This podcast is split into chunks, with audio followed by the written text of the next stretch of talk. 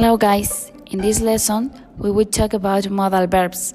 As you know, modal verbs are auxiliary verbs that indicate a modality in the subject's action. The use of each of them will depend on what you want to transmit. I'm going to explain the central part of the subject in Spanish.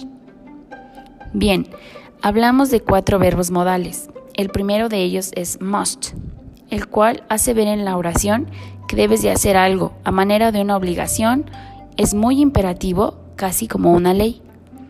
El segundo de ellos es need to, el cual significa necesitas hacer algo.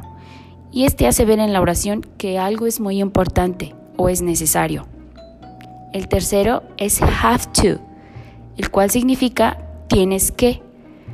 En este se va a especificar en que debes de hacer algo a manera de obligación, sin embargo no es tan imperativo como must.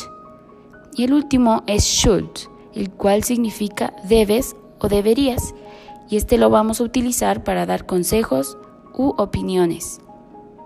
I hope you can complement this podcast with the attached material. Have a nice day, guys.